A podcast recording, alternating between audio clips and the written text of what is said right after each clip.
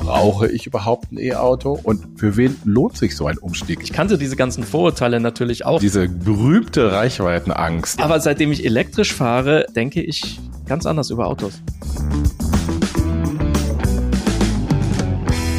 Hallo und herzlich willkommen zur allerersten Folge von T-Online Ladezeit, dem Podcast zur Elektromobilität und alles, was man dazu wissen muss. Mein Name ist Don Dahlmann. Und mein Name ist Richard Gutjahr. Don und ich, wir sind Journalisten. Wir beschäftigen uns seit Jahren mit neuer Technologie, mit der Digitalisierung, mit Netzwerken, mit Autos und natürlich mit der Mobilität der Zukunft.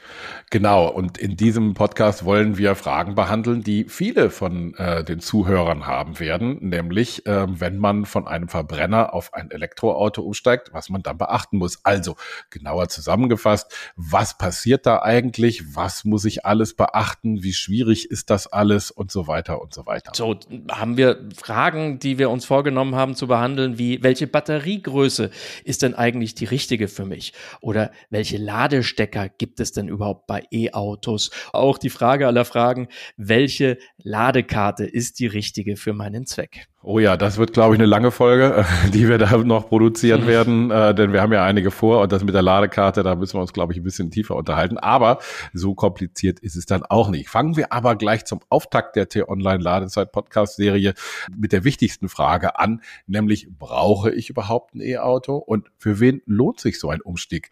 Und das Tolle ist, äh, deswegen sitzen wir beide ja hier, äh, wir mhm. kennen uns in dem Bereich aus und du bist aber nochmal ein super Experte im Bereich Elektromobilität, denn du hast schon E E-Auto und das auch schon seit zwei Jahren. Wieso eigentlich?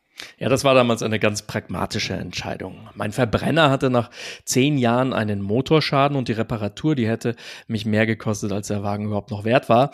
Also musste ich schnell was Neues finden und da habe ich mich für ein Elektroauto entschieden. Und zwar war das damals der BMW i3. Aber wieso jetzt dann Elektro und kein Verbrenner? Ich meine, du bist ja auch Journalist, du bist viel unterwegs und so. Ähm, wieso bist du da auf ein E-Auto umgestiegen? Ich, ich muss immer alles ausprobieren. Und ich kannte diese ganzen Vorurteile natürlich auch, dass man mit einem E-Auto nur Kurzstrecke fahren kann und dass man ständig Panik haben muss, so von wegen, dass man auf der Autobahn ohne Strom irgendwo liegen bleibt. Äh, ja, Entschuldigung, wenn ich da kurz reingrätsche. Ja. Das ist diese, diese berühmte Reichweitenangst, die gerne irgendwie an Stammtischen mhm. und so weiter diskutiert wird. Auf der anderen Seite ist es aber so, dass die durchschnittliche Pendler fahren pro Tag ungefähr 70 Kilometer. 90 Prozent aller Pendler. Die meisten fahren sogar noch deutlich weniger, also unter 30 Kilometer. Das denkt man immer nicht, ne? Da musst nee, du dich wirklich ne? erstmal überhaupt hinsetzen und dir überlegen, Mensch, wie lange fahre ich eigentlich in so einem Auto? Und du hast es gerade gesagt, da überschätzt man tatsächlich seine Fahrleistung immer so ein bisschen. Und ja, also bei mir kam es halt von einem zum anderen. Ich habe dann mal so eine Probefahrt gemacht und ich war sprichwörtlich elektrisiert von dieser neuen Technik. Und ähm, das schon beim Treten des, Achtung, Strompedals, nicht etwa Gaspedals, aber man muss sich dann gleich auch schon wieder an so eine ganz neue Sprache gewöhnen. Ja, das ist mir am Anfang auch gefallen. Äh, denn mit dem E-Auto kommen natürlich auch neue Begriffe äh, oder, oder gibt es Begriffe, mit denen wir wie selbstverständlich aufgewachsen sind und diese Begriffe müssen wir bedenken, überdenken. Also eben Gaspedal und man fährt zur Ladesäule und nicht mehr zur Tankstelle und äh, man bremst auch nicht mehr nur, sondern man rekuperiert jetzt und man hat so eine ein Pedal ähm, zu fahren, also das alles, das ganze Auto nur mit einem Pedal zu bedienen. Ähm, ich glaube, allein die die neue Sprache ist eine ist eine eigene Podcast äh, Folge wert. Ja, das sollten wir unbedingt machen. Ähm, für mich war tatsächlich der Tag dieser Probefahrt entscheidend, denn ich bin eigentlich Don, Achtung, kein wirklicher Autofan. Also ein Auto war für mich immer nur, ja, war, war tatsächlich äh, bislang immer nur so ein Gebrauchsgegenstand, also der mich halt von A nach B bringt, ohne dass ich C fragen muss, ob er mich mitnimmt. Äh, aber seitdem ich elektrisch fahre, denke ich ganz anders über Autos. Ja, jetzt machst du das auch schon. Also erstmal äh, ist es ja auch interessant zu hören, dass du vom, vom Nicht-Auto-Fan bei Verbrennern zu einem richtigen Autofan mit, mit Elektroautos geworden bist. Äh, Finde ich irgendwie ganz spannend.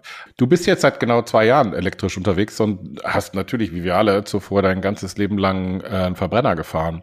Deswegen, nach zwei Jahren hat man ja einen gewissen Erfahrungshorizont äh, erlangt. Lass uns mal ein bisschen analysieren für die Hörer, welche Punkte sprechen denn für ein E-Auto und welche sprechen dagegen. Und da fangen wir natürlich mit den Anschaffungskosten an, denn so ein i3 ist ja auch nicht ganz billig gewesen damals. Ja, genau. Also das waren damals Listenpreis 38.000 Euro. Also ähm, und das war wirklich, da war noch nichts zusätzlich drin. Ja, das war so die absolute Minimalausstattung.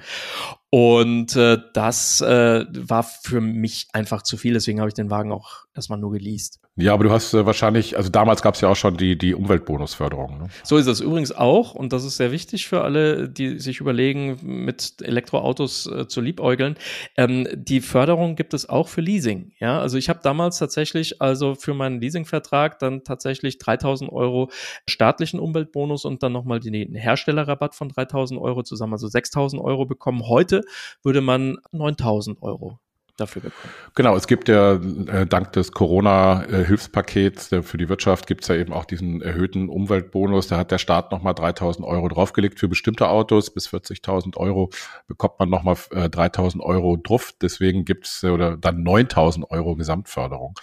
Ähm, das heißt, dein Auto von damals, äh, 38.000 Euro hast du gesagt, äh, gibt's jetzt für unter 30.000. Ne? Ja, also knapp an genau dieser Grenze. Und das ist tatsächlich dann auch so ein Wert, wo man dann auch beginnt zu rechnen, zu sagen, ja, also jetzt tatsächlich würde sich ein E-Auto vielleicht sogar gegenüber dem Verbrenner auch finanziell lohnen. Aber natürlich ist der Kauf Preis ist die eine Sache. Mhm. Was ist denn mit den Folgekosten? Also man muss ja wie zum Beispiel laden. Ähm, hast du dir eine Wallbox gekauft? Also so für zu Hause. Wallbox ist so ein kleines Gerät, kann man sich zu Hause an die Wand hängen und da kann man sein E-Auto mit aufladen. Gibt ein bisschen mehr Energie als aus der heimischen Steckdose. Ähm, hast du dir so eine Wallbox gekauft? Ja, habe ich dann in der Tat. Also anfangs hatte ich tatsächlich mit so einem Verlängerungskabel aus dem Keller in den Hof hinein. Also mein Auto an die Steckdose, an die ganz normale normale 230 Volt Steckdose äh, gehängt. Äh, Don, es geht, dauert ewig und feuerpolizeilich absolutes ja. No-Go, weil diese Kabel natürlich, egal wie gut verarbeitet sie sind, sehr viel Energie auf ganz engen, dünnen Drähten transportieren müssen. Aber rein theoretisch funktioniert es und ich habe mich damit also tatsächlich über diese äh, ersten Tage getröstet, bis die Wallbox dann endlich hing. 400 Euro, da, damit beginnen so diese, diese Wallboxen, die man sich dann zu Hause entweder in die Garage oder auch an die nackte Hauswand eben dran schrauben lässt. Übrigens schrauben lässt, das muss ein Starkstromtechniker machen, also da sollte man besser nicht selber die Hand anlegen. Aber ähm, in meinem Fall war das die äh, Stadt München, die hat das Ganze auch nochmal gefördert. Die wollen die, die wollen die, die, die, die Abgaswerte natürlich aus der Stadt irgendwie so ein bisschen raushalten und deswegen gab es dann nochmal 200 Euro von der Stadt München, von der Kommune mit oben drauf. So, und dann ziehst du die ganze Zeit den Strom von zu Hause und auch wenn du unterwegs bist, äh, an den Ladesäulen kostet ja auch ein bisschen. Hast du mal ausgerechnet, äh, ob das jetzt wirklich günstiger war als ein Verbrenner?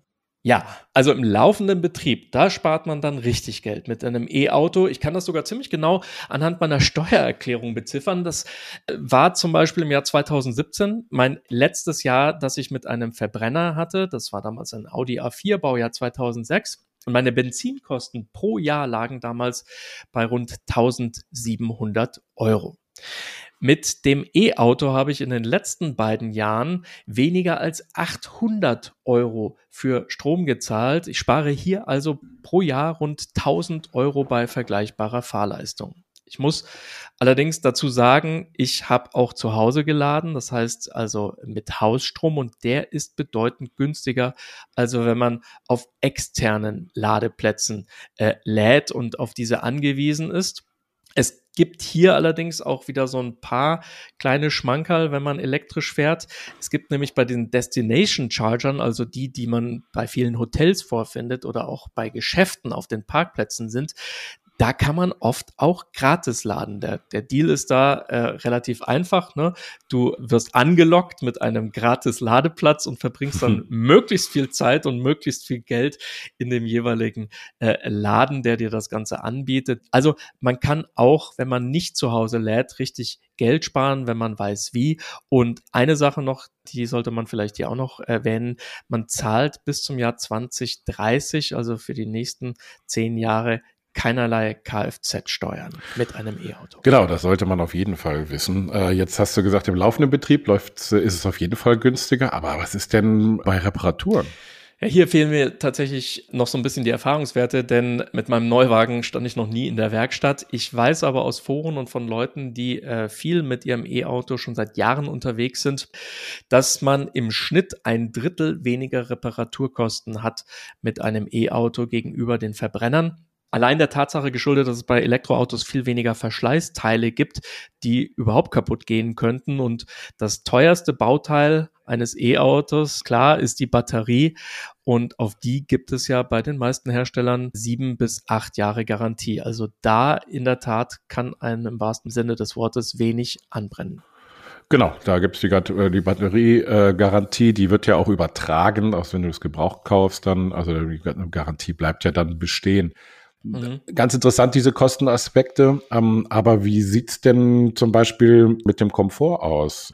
Hat dich das also überzeugt, das elektrische Fahren von Anfang an? Wie ist das auch mit dem Laden, äh, wenn man es eilig hat? Also, du äh, denkst irgendwo, du kriegst plötzlich einen Termin rein, der Akku ist vielleicht nicht ganz voll. Kann man dann einfach losfahren? Also wie ist, hat sich das für dich so im Alltag entwickelt? ja, da tatsächlich, da beginnt es dann so ein bisschen, äh, wie soll man sagen, auseinanderzugehen. Also in der Regel gibt es mittlerweile in Deutschland an jeder zweiten Autobahnraststätte sogenannte Schnelllader. Das heißt, da braucht man so 20 Minuten bis eine halbe Stunde, um seinen Akku von 0 auf 80 Prozent aufzuladen.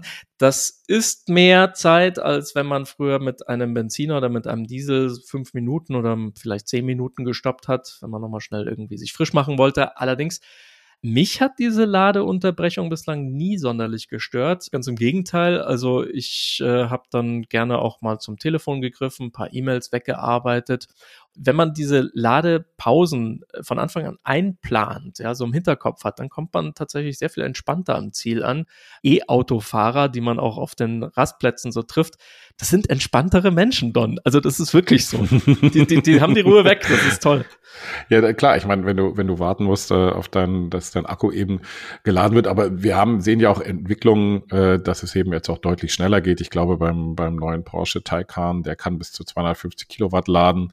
Da ist eine Akkuladung, glaube ich, innerhalb von fünf Prozent auf 80 Prozent in 20 Minuten oder sowas. Also schneller geht's mit dem Tanken teilweise dann auch nicht mehr. Aber gibt es denn auch Dinge, klar, als Enthusiast äh, und, und E-Auto-Besitzer sieht man die Dinge natürlich gerne positiv, aber gibt es auch Sachen, die dich wahnsinnig nerven? Oh ja, die gibt es tatsächlich. Und was wirklich der Horror ist, das sind die öffentlichen Ladesäulen. Also mir graust wirklich jedes Mal, wenn ich eine öffentliche Ladesäule ansteuern muss, weil die sind oft kaputt oder über Wochen lang äh, werden die nicht repariert und dann stehen viele davon unter freiem Himmel, unbeleuchtet, ja, ohne Dach und oft mitten in der Pampa von irgendeinem hässlichen, gottverlassenen Industriegebiet, in dem man dann auch nur zwei Balken Edge Mobilfunknetz hat. Das heißt, dann ist noch nicht mal mehr mit, also an Netflix ist da eh nicht zu denken aber noch nicht mal E-Mails mehr funktionieren. Und äh, da können dann so 30 Minuten Ladestopp echt, echt lange werden.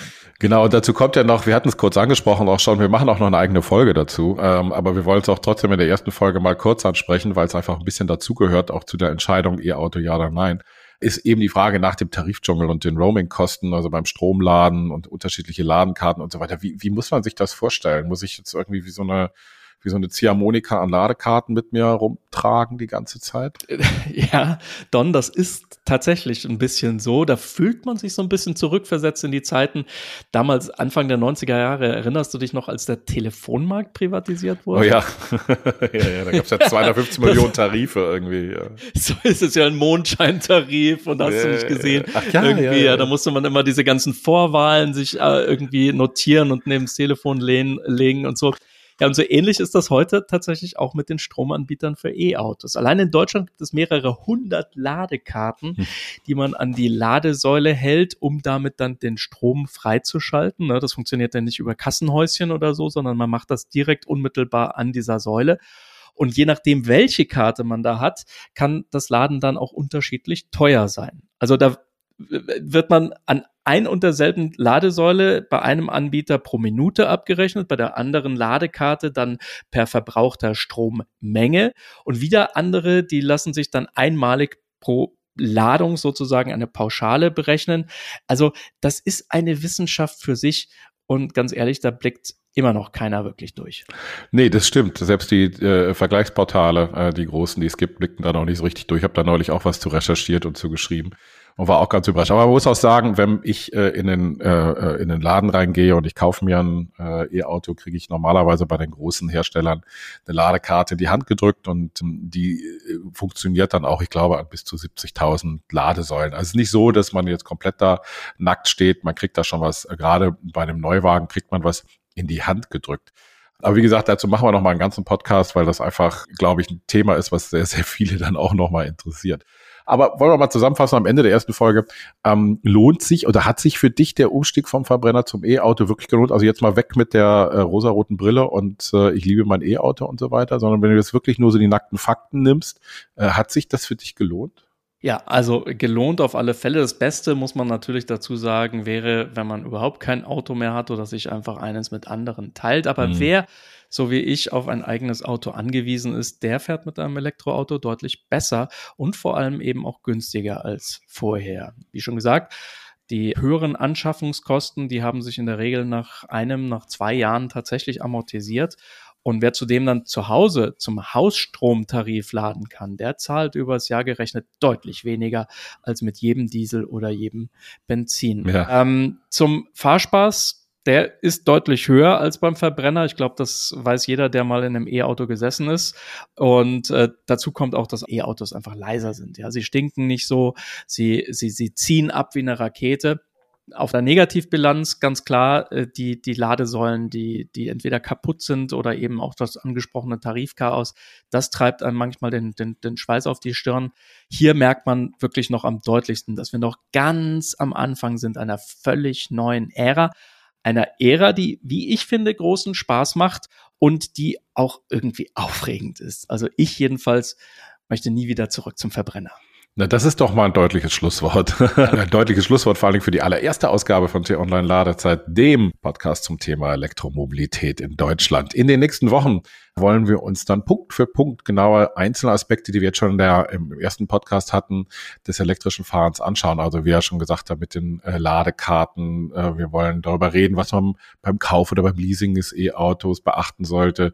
Welche Batteriegröße eigentlich die richtige ist. Brauche ich irgendwie so eine 100 Kilowatt Batterie oder reicht nicht vielleicht doch was kleineres?